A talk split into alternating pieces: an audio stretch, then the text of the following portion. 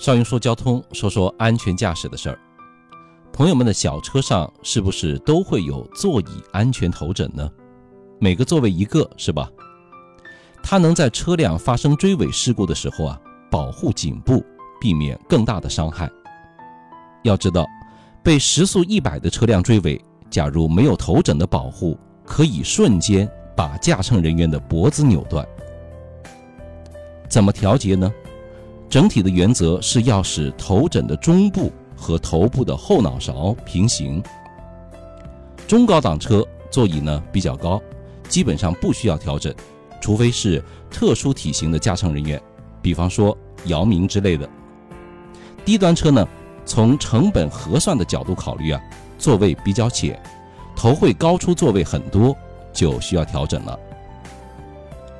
安全头枕正好要在耳朵的位置。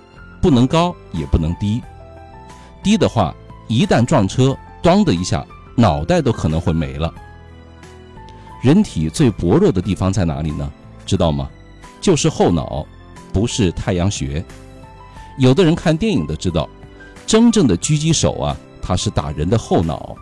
如果是危险人物，他手里还拿了一个炸药包，打太阳穴这个位置呢，还有零点六秒的反应时间，打后脑。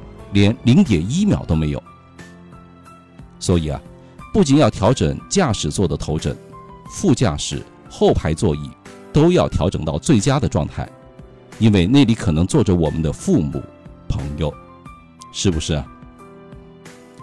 朋友们，关注下少英说交通吧，堵车的时候点开就可以听了，不耽误时间，也不怎么消耗流量。订阅个有料有趣的公众号，不是挺好的吗？